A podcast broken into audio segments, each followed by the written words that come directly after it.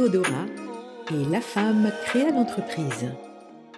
Et c'était le moment. Cette fois-là, je me suis dit, bah ouais, pourquoi pas, c'est un beau challenge, il y a des belles choses à vivre. Tout d'un coup, c'était évident, c'était ma place. Moi, j'aime beaucoup rêver et je crois que j'ai tout de suite eu euh, l'envie d'avoir quelque chose d'assez grandiose. Je me rends compte que quand même, je suis une femme avec des enfants bas âge. Donc la notion du temps n'est pas du tout la même. Je me retrouve confrontée à un monde d'hommes, en plus, qui n'a pas du tout le même, le même rythme que moi.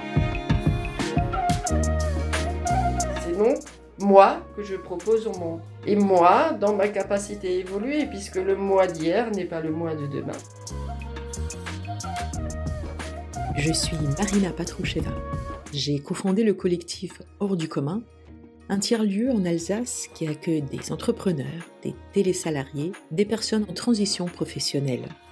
Ma conviction La posture entrepreneuriale permet de se réinventer et d'agir à tout âge.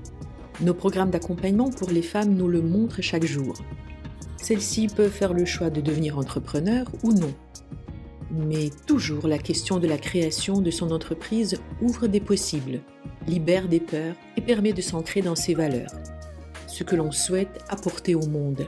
Avec Théodora, cette impératrice byzantine, figure emblématique, femme d'exception qui a marqué son temps, libre, volontaire, moderne, entreprenante, attentive aux besoins de son siècle et qui inspire ce podcast, nous allons à la rencontre de celles qui se sont lancées. La femme créa l'entreprise.